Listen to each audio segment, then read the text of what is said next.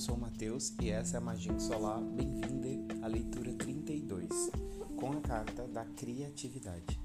Bem, a carta de hoje mostra aqui o nosso potencial criativo e muita energia disponível para que isso possa ser experienciado.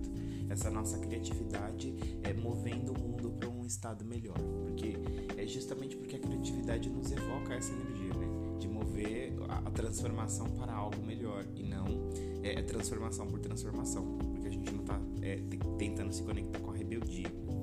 É...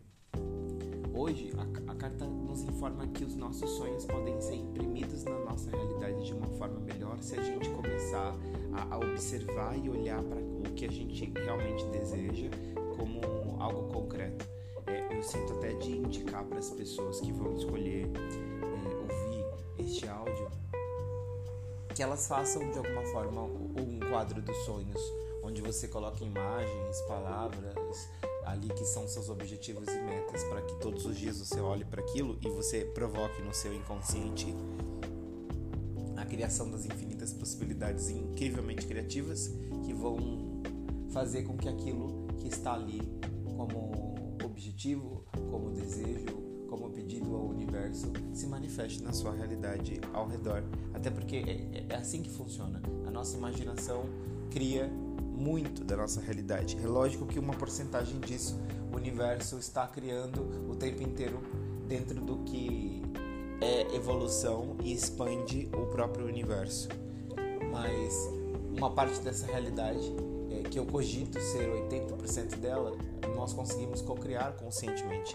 E cada vez mais, se a gente tomar consciência que a nossa imaginação, emoção, pensamento tem muito poder e esses pontos de vista criam nossa realidade, quando a gente prestar atenção nisso, a gente vai começar a criar uma realidade melhor. É lógico que esse processo de reconhecimento, de consciência sobre essas coisas que talvez estavam uh, inconscientes e dormindo em nós, é um processo que pode ser um pouco mais lento para alguns ou um pouco mais rápido para outros, em comparação a um processo que pode se dizer um pouco mais lento.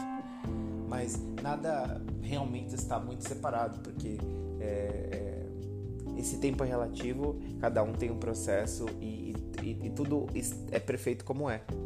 Tudo é perfeito como é porque o universo está experimentando a evolução de si mesmo através disso, a expansão de si mesmo através de qualquer experiência, seja ela boa ou má.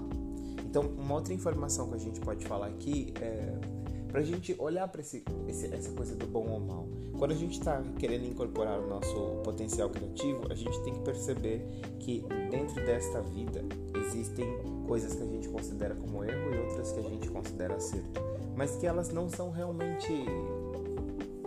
Como que eu posso dizer? Elas não são realmente substanciais porque talvez até sejam substanciais e sejam muito importantes para a criação da realidade, mas não, não são definitivas. Essas coisas de bem ou mal não, não, não vão definir é, é, nada, porque a vida continua, o, o espaço, o tempo, a, natureza continua se expandindo e, e, e tudo continua, independente da, da, da boa ação de alguém ou da má ação de alguém.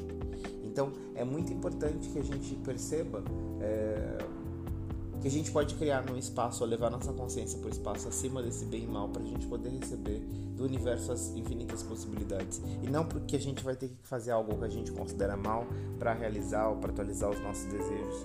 Mas é, é, a gente se coloca num espaço de não julgamento porque às vezes é, é o nosso sonho o nosso desejo geralmente está na verdade é, é, além daquilo que a gente estabeleceu como limite. Está além daquilo que a gente já conhece, está além daquilo que já está sobre o nosso controle ou que já está sobre os nossos olhares. Então, é, ou seja, está além da limitação. Então, para isso a gente precisa criar formas criativas de ultrapassar esse muro e galgar novos horizontes. Bem, essa é a mensagem de hoje. Até a próxima.